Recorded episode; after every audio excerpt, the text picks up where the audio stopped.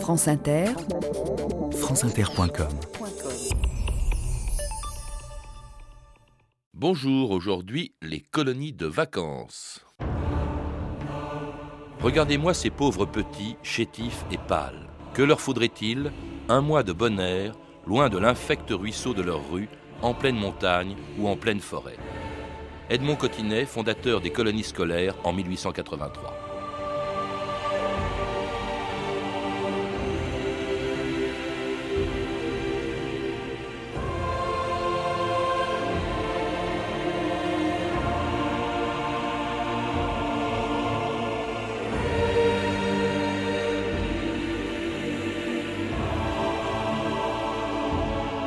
2000 ans d'histoire.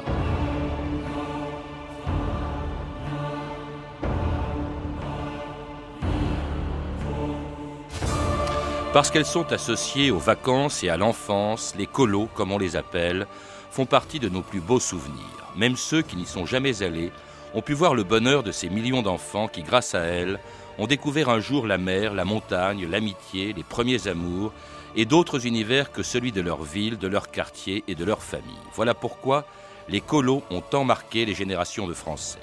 Même si, avec l'évolution de la société, les enfants d'aujourd'hui n'ont pas gardé de leur colonie de vacances le même souvenir que ceux qui les avaient découvertes quand elles ont été inventées au XIXe siècle. Moi, j'aime bien la colo parce que déjà, j'aime bien les booms. Tu danses avec des garçons, tu t'éclates. Et moi, j'aime bien faire, euh, par exemple, des batailles de polochon, des trucs comme ça. Si, si, tu te fais un amoureux en colonie, et eh ben après, tu le vois pas, alors c'est pas trop bien. Moi, j'essaye pas trop de m'en faire. À mon avis, euh, moi, je pense que ça me fera du bien parce que déjà, je supporte ma mère pendant toute l'année, donc euh, ça me suffit comme ça, quoi. Moi, moi c'est pareil. C'est surtout qu'il y a mon grand frère et mon petit frère, ils arrêtent pas de m'embêter. Alors, je, je, vais enfin pouvoir respirer. On est surtout là en colo pour faire enfin pas spécialement ce que les monos ils nous disent de faire. Bah on, peut, on peut parfois dépasser un peu les limites. Je pense qu'on va fabriquer de la pâte à prout. C'est de la pâte où t'appuies dessus et ça fait plein de bruit de paix. Juillet, août, rendez-vous, c'est le grand départ. Pour les colonies de vacances en autocar. Ça coûte pas cher et les parents peuvent prendre l'air. Certains petits tocards pleurent déjà leur grand-mère. Chacun sa sensibilité. Nous on est tellement surexcités que leurs chansons à la con. On est déjà en train de chanter, changer les paroles. Et les monos pensent qu'on a bu de l'alcool. La directrice est bonne, trop bonne, trop bonne. Mon premier galotage, c'était en colo. Ma première cuite, c'était en colo. Ah, c'est joli, Jean Housset, bonjour. Bonjour. Alors, avec ce rap de Stomy Bugsy, on est loin des colos d'autrefois que l'on retrouve dans votre livre sur les colonies de vacances, publié aux éditions de l'Étrave. Euh, des, colonies dont le fonctionnement, la fréquentation, les objectifs ne sont plus les mêmes du tout qu'à l'époque où elles ont été inventées. Et non pas en France, vous le dites, mais en Suisse. Hein. C'est un pasteur de Zurich, je crois, qui a inventé les colos au 19e siècle. Exactement. On est en 1876, on est à Zurich et un pasteur qui vient d'un milieu, on va dire, de, plutôt de montagne, euh, s'aperçoit que les enfants qui, des villes, quand ils euh, repartent à l'école, ne semblent pas avoir profité des vacances. Alors que lui, dans sa campagne, dans sa montagne, il voit que les enfants de la campagne, même s'ils ont travaillé, ils ont les joues rouges, ils, sont bien portants. D'où l'idée très simple de déplacer les enfants des villes à la montagne et à la, campagne. La toute première, le tout premier objectif justement d'écolo, parce qu'il faut savoir pourquoi elles ont été créées, c'est d'abord celui-là. Hein. Il est à la fois sanitaire et social, Jean Housset. C'est la première tendance des colonies de vacances, effectivement sanitaire et social. Alors sanitaire au sens où on envoie les enfants, on privilégie les enfants qui vont mal, pas, trop mal parce que euh, évidemment on craint euh, que par exemple la tuberculose, euh, les autres enfants l'attrapent. pas trop bien non plus parce que ça vaut pas le coup d'une certaine manière. Hein. Donc ça c'est l'objectif sanitaire, c'est le bonheur, hein, ce qu'on appelle le bonheur et la santé. Et puis il y a l'aspect social, c'est-à-dire qu'on va prendre ici les enfants les plus pauvres. Hein. Et c'est bien ce, cet alliage-là euh, qui va être porteur à l'origine des, colonies de vacances. Et les enfants des villes hein, que l'on envoie à ce moment-là chez l'habitant. Les premières colos, c'est euh, on envoie les enfants dans les fermes à la campagne. C'est pas oui, encore effectivement, les, grandes colos d'aujourd'hui. Non, non, non. Bion, euh, son, problème, c'est bon, on prend, on prend des enfants des villes, mais on va les mettre. Alors, il a eu, il a eu une solution qui était effectivement toute simple. Lui, il connaissait dans son canton d'Appenzell, là-bas au bout de la Suisse, il connaissait les familles des paysans et il commence par les mettre dans les, dans les familles des paysans. Ceci pendant, pendant plusieurs années. Et puis après, pour des raisons là aussi d'encadrement, peut-être aussi des, des raisons sanitaires, il va louer l'auberge du village mmh. et les colos vont se développer à l'intérieur de cette, de cette auberge. Alors le procédé sera repris par un pasteur français, le pasteur Loriot, en 1881. Et puis c'est l'époque quand même où l'école devient obligatoire et où surtout il y a une autre motivation qui apparaît dans la fondation d'un nouveau type de colonie, euh, ce qu'on appelle les colonies scolaires, hein, de Edmond Cotinet, qui était administrateur de la caisse des écoles du 19e arrondissement de Paris. Et là, l'objectif, il est éducatif, il n'est plus seulement sanitaire ou social. Alors éducatif, euh, ce serait à discuter, mais on va dire au moins scolaire. Est-ce que le scolaire est éducatif? Ce serait une autre question. Mais on va pas, on va pas l'approfondir. Euh, c'est une, c'est-à-dire Cotinet, lui, au point de départ, il y avait ce qu'on appelle les, les, voyages scolaires. Et donc on déplaçait les enfants, mais qui étaient pendant, pendant l'année scolaire. Et il a écho de la réalisation de Bion, il trouve que c'est plus intéressant, et il propose effectivement à sa caisse des écoles de mettre les enfants, alors cette fois, d'une école de la ville, dans une école de la campagne, l'école qui, pendant les vacances, est, est disponible. Alors c'est l'époque où l'éducation devient obligatoire et laïque euh, en France, ce qui va poser un problème. On va retrouver dans les colos, au fond, les mêmes clivages qu'il y a pour l'école en France, c'est-à-dire que d'une part, l'école devenant obligatoire, il faut que les enfants puissent partir en vacances dans les colonies, mais aussi, comme elle est laïque, comme il n'y a plus d'enseignement religieux, on va voir se multiplier les colonies religieuses qui ont pour vocation justement l'éducation religieuse de ces pauvres enfants, entre guillemets, euh, qu'on a laissés euh, sans éducation religieuse pendant une année à l'école laïque. Tout à fait, c'est-à-dire qu'on retrouve ici les partenaires de la guerre scolaire, politique, sociale, culturelle, tout ce qu'on veut de cette époque-là. Bon, on a vu au point de départ les protestants, les pasteurs, mais enfin, sont dire, euh, euh, assez peu engagés idéologiquement par rapport à ça. Et puis on a les laïcs avec la tendance scolaire, ou alors euh, ils vont développer, eux, ici, une volonté, on va dire, d'instruction hein, dans, les, dans les écoles, dans les colonies de vacances, pardon, à partir, des, à partir du, modèle, du modèle scolaire. Et quand on a les laïcs d'un côté, obligatoirement, on va trouver les catholiques de l'autre. Hein.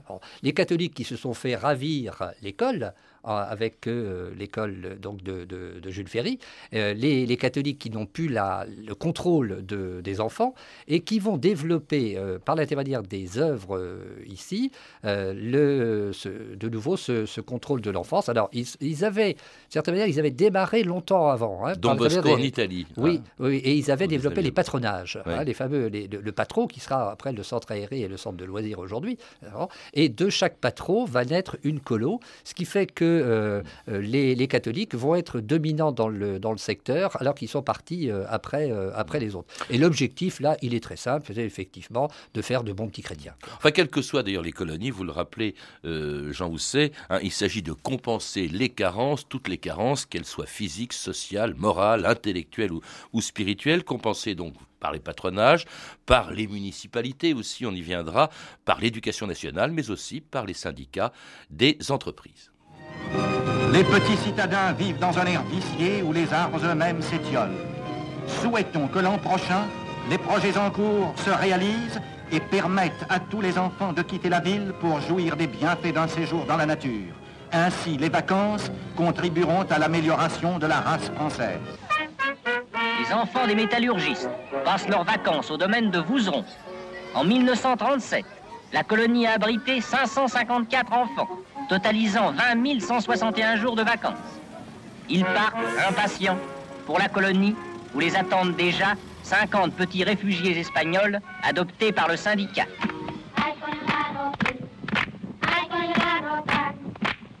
Et c'était une archive de 1937, à une époque d'ailleurs où il n'y avait pas un, mais plusieurs modèles de, colonies de vacances, Jean Rousset, euh, très différents les uns des autres. Là, on était euh, dans une colonie, à l'évidence, euh, d'une entreprise, d'un comité d'entreprise, je suppose.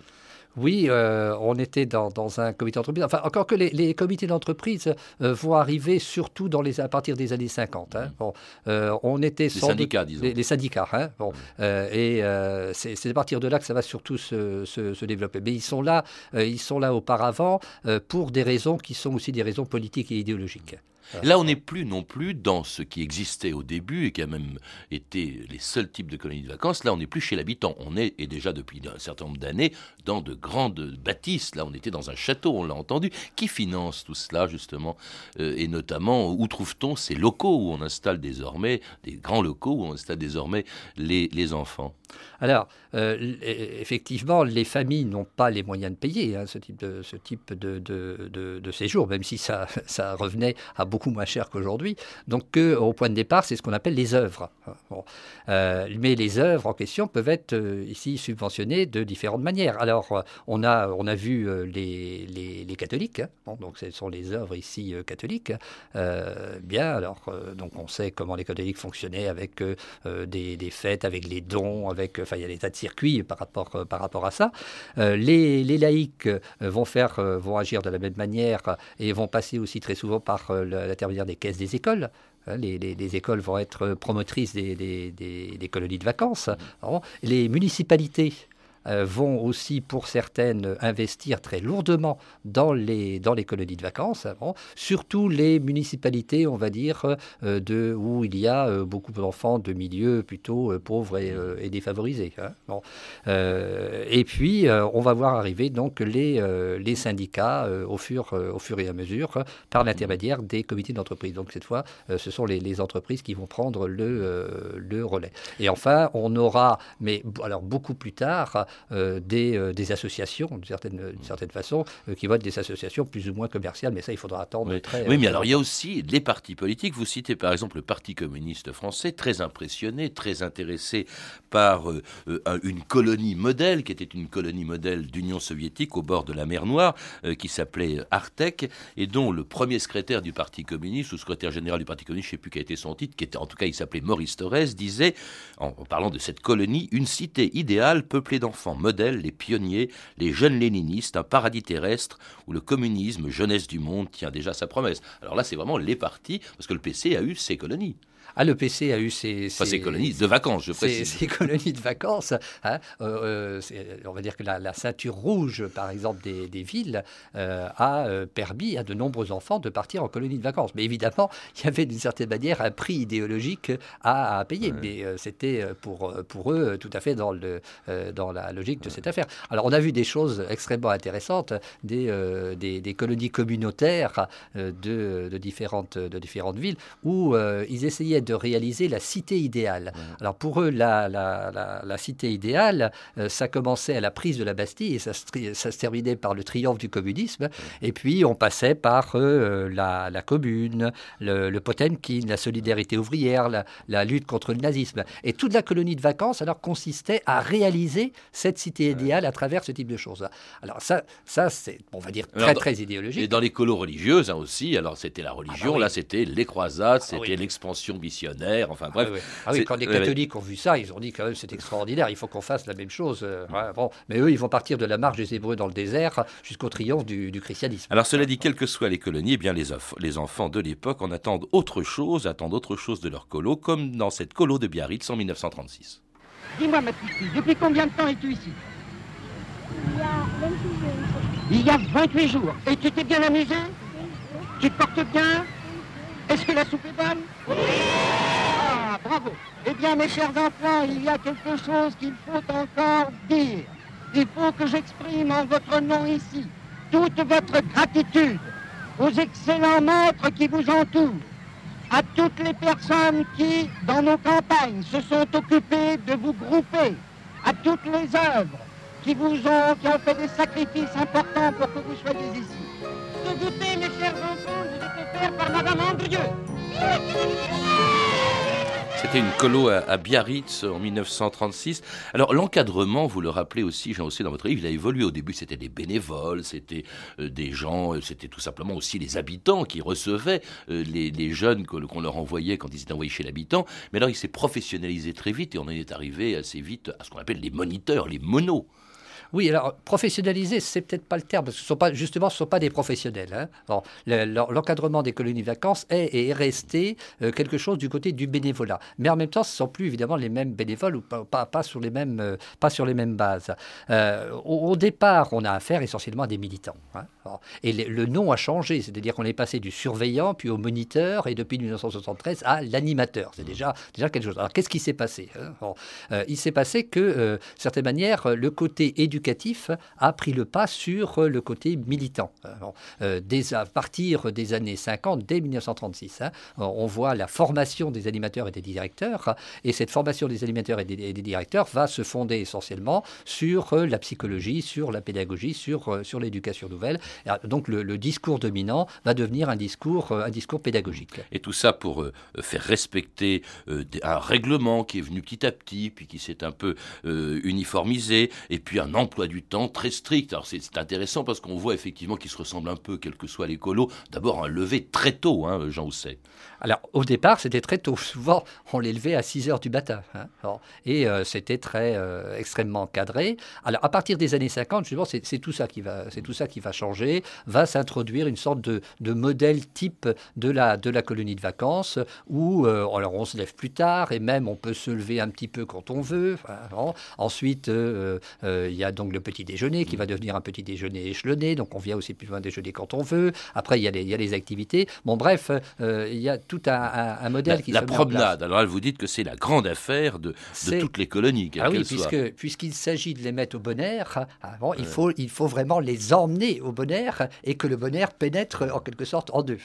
Donc la, promenade va être la grande affaire, de, la grande affaire des, des et, et, les jeux. Et les jeux. Et la grande promenade, de, la, promenade débouchant justement sur, euh, sur les jeux. Et alors les jeux aussi vont évoluer. Alors il y a différents types, euh, différents types de jeux, mais le jeu va de plus en plus devenir éducatif, alors qu'il ne l'était pas auparavant. Et, et pour distraire des enfants de plus en plus nombreux dans des colonies dont le succès donc n'est interrompu que par la Seconde Guerre mondiale, au lendemain de laquelle, en 1946, le sous-secrétaire d'État à la santé euh, publique et à la population, Pierre Flimelin, demandait un effort pour relancer les colonies de vacances. Ouverte du 29 mars au 30 avril, la croisade de l'air pur a pour but de procurer les fonds nécessaires à l'envoi dans les colonies de vacances du plus grand nombre possible d'enfants. Ils ont été l'an dernier 900 000 heureux. Il dépend de l'effort de chacun, qu'il soit 1 250 000 cette année. 1 250 000 heureux. Quelle somme de joie, quel rire, quel chant, quel cri d'enfant que de mine bien portante et heureuse cela représente, et qui resterait insensible à cet argument Il faut que cette année, il n'y ait plus en France un seul enfant qui, fléchissant sous le poids des années terribles, soit réduit à regarder partir les autres de cet air résigné où se cache si souvent un vrai désespoir. Marchons dans le vent du matin,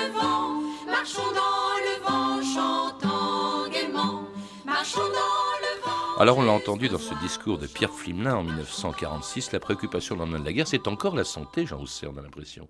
La, santé restera toujours, euh, toujours présente, parce que c'est ce qui permet de justifier d'une certaine façon la colonie de vacances. Quand le gamin revient avec les joues rouges, qu'il a pris du poids, etc., finalement, tout le monde, tout le monde est content. Mais, euh, mais cette santé euh, n'est plus l'aspect dominant. C'est-à-dire que le, côté pédagogique et éducatif va devenir dominant à partir des années, des années 50, et c'est ce que l'on recherche. La colonie de vacances va devenir, d'une certaine manière, le symbole de l'enfance. C'est vraiment l'endroit où l'enfant peut être pleinement un enfant alors qu'à l'école, euh, il y a le savoir, la famille, c'est limité, euh, les, loisirs de proximité, ben justement, l'enfant n'est pas, toujours, euh, n'est pas toujours présent. La colo va être présentée comme le lieu du loisir, comme la réponse aux besoins de loisir de l'enfant, comme la, satisfaction d'une certaine, d'une certaine façon de ce qu'est, de ce qu'est l'enfance. Et, et, un lieu très étroitement surveillé, réglementé, pour des raisons quand même justement sanitaires, pour éviter les accidents.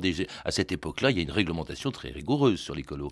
La, la réglementation va venir au fur, euh, au fur et à mesure. Si effectivement il fallait euh, juger à l'aune de la réglementation actuelle euh, ce qu'étaient les colos au point de départ, elles auraient été toutes fermées. Hein, c'est simple. la, réglementation va monter en puissance et ça va être un des gros problèmes, justement, c'est l'adaptation à cette réglementation. Et c'est ce qui fait qu'un certain nombre de centres vont devoir fermer parce que les œuvres n'auront plus les moyens de mettre les, les bâtiments, par exemple, aux normes. France Inter, François Foucard, le 15 juin 1976. Aujourd'hui, tout est calculé, étudié, trop peut-être. L'hygiène, le sommeil, les jeux, la nourriture.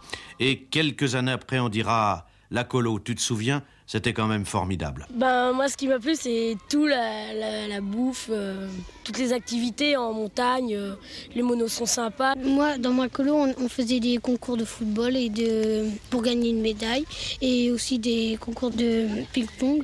Moi, dans ma colonie, on, on faisait des siestes et qu'on n'aimait pas. Puis les monos, des fois, sont pas très bien. Euh, ce qu'on mange, c'est pas très très bon. Puis surtout, c'est les chambres euh, qu'on avait là-bas. C'était euh, tout du bois, c'était comme les bonnes sœurs, c'était chambre à part. Puis on pouvait même pas faire de bataille de polochon, rien. Bon, bah alors finalement, c'est bien ou c'est pas bien l'écolo Bah, il y a les trois quarts qui sont bien, puis le quart qui sont pas bien.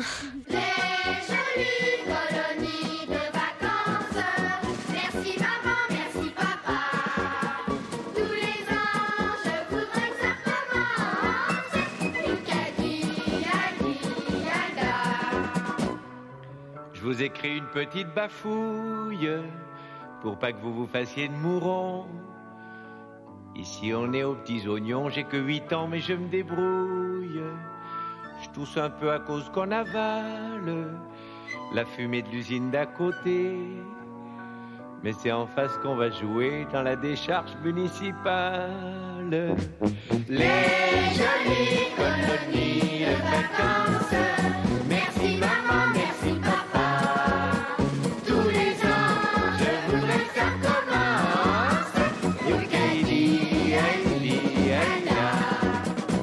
Évidemment, une chanson qu'on ne pouvait pas ne pas mettre dans cette émission et que tout le monde connaît. C'est un peu l'hymne national des colos. euh, Pierre Perret, bien sûr.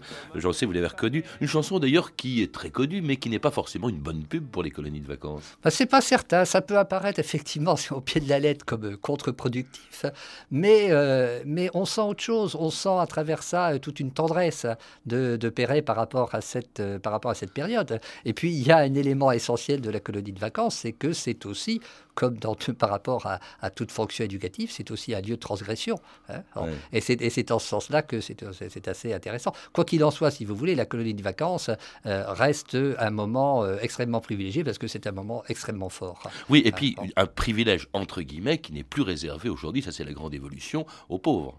Eh, mais Alors là, c'était le euh, cas au début. euh, Enfin, qui ne l'était plus dans les années 50, qui qui est ne l'était peut-être plus, mais redevenu. qui, qui le redevient justement Oui. parce que euh, aujourd'hui euh, les, les colonies de vacances ont des problèmes euh, qui sont des problèmes de, de- de financement. Une colonie de vacances 15 jours c'est 600, 600 euros. Euh, si vous n'êtes pas aidé, pour la Oui. plupart des familles, ce n'est pas possible. Soit, soit vous avez effectivement de l'argent, soit vous êtes aidé par une municipalité ou la CAF ou, ou, ou, euh, ou un comité d'entreprise. Parce que depuis les années 60, il y a quand même un, un déclin important. Je ne sais pas euh, quel est le rapport entre le nombre d'enfants qui fréquentaient les colonies de vacances euh, dans les années 50 ou 60 et aujourd'hui, Jean Rousset? Si, si on prend les centres de vacances en été, hein, euh, je dis bien en été, et les vacances d'enfants, en 1967, c'était euh, la- l'apothéose, on est pratiquement à 1 million. Aujourd'hui, on est à 450 000. Donc il y a effectivement un effondrement des colonies de vacances d'enfants. Alors il y a, il y a de multiples, il y a de multiples raisons. Le prix, je, je l'ai évoqué. Il y a aussi une autre chose qui est le familialisme ambiant. C'est-à-dire que les parents aujourd'hui euh, ne- ne- n'acceptent plus que leurs enfants partent en vacances sans eux. hein. Bon. Et les enfants, d'une certaine façon, ont perdu le droit de partir en vacances sans les, euh, sans les parents. On peut hein. préciser d'ailleurs une chose, c'est aussi l'allongement des vacances des parents. Précisons d'ailleurs que quand elles sont nées, les parents n'avaient pas de vacances, puisqu'il n'y avait pas de congés Oui. payés. Oui, oui, Mais aujourd'hui, ils existent et puis ils ont été rallongés, donc on prend plus longtemps ces enfants avec soi. Si on ajoute à ça les- les- la fragilité des familles, les divorces avec des parents qui se partagent les enfants pendant les vacances, ça fait moins évidemment euh, dans les colonies. Mais il y a peut-être d'autres raisons aussi, Jean Housset. Non, il y a, il y a d'autres, euh, il y a d'autres raisons. Il y a euh, peut-être aussi un flou, euh, j'allais dire, des, des centres de vacances aujourd'hui. C'est quelle est la spécificité des, des colonies de vacances par rapport aux autres lieux éducatifs? Et en ce sens-là, il y a sans doute un travail à faire pour justifier euh, de manière pédagogique les centres, les centres de vacances. Et puis il y a une dernière raison qu'on oublie la plupart très très souvent, c'est la pression immobilière. hein. Bon, les centres de vacances sont d'une certaine façon assez bien, assez bien situés. Je vais vous donner juste, juste un exemple. Pendant pendant sept ans jusqu'en 2002, j'ai dirigé une colonie de vacances hein, dans un petit euh, pays euh, au-delà de Brest, là-bas, qui s'appelle Locmaria Plouzadé, qui est un endroit tout à fait charmant. bien, oui. Et euh, cette colonie de vacances aujourd'hui, vous savez, on est en train de construire dessus 96 logements de luxe. Hein, bon. Comment on est arrivé là? C'était un comité d'entreprise qui, la municipalité de Locmaria, l'a acheté pour trois fois rien parce que c'était du social, mais la municipalité suivante l'a vendu quatre fois plus. hein. Bon. Et à qui je vous le donne en mille, au groupe Vinci. C'est lui qui Bah, écoutez- euh, expulse les enfants d'une certaine façon. Bah, espérons que ces colonies vont reprendre, en tout cas qu'elles dureront longtemps. Merci Jean Housset. Et pour encourager ceux qui partiront en colo cet été, on laisse le dernier mot à un comédien qui jouait le rôle d'un directeur de colonie de vacances dans un film de Claude Miller, La meilleure façon de marcher, Claude Pieplu. Je vous ai rassemblés pour vous parler de notre fête des adieux. Cela veut dire que chaque colon le droit d'écrire sur un petit morceau de papier sa suggestion, son idée, pour que la fête des adieux cette année soit une réussite exceptionnelle. Et le colon dont l'idée aura été retenue sera nommé colon d'honneur.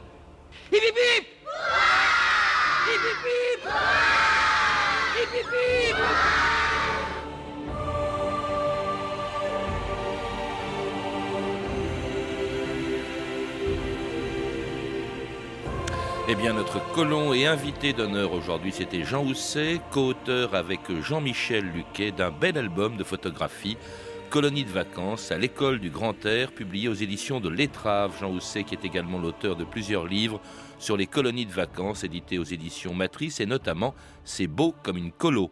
Vous avez pu entendre un extrait du documentaire Été 36, les premières vacances des Français de Georges-Marc Benamou et Emmanuel Descombes, diffusé sur France 3, ainsi qu'un extrait du film La meilleure façon de marcher de Claude Miller, avec Claude Pléplu, Patrick Devers et Patrick Bouchité, un film disponible en DVD chez MK2. Toutes ces références sont disponibles par téléphone au 32 30, 34 centimes la minute, ou sur franceinter.com. C'était 2000 ans d'histoire, à la technique Michel Béziquian et Olivier Riotor. Documentation Claire Tesser, Claire Destacan et Mathieu Ménossi. Une réalisation de Anne Kobilac.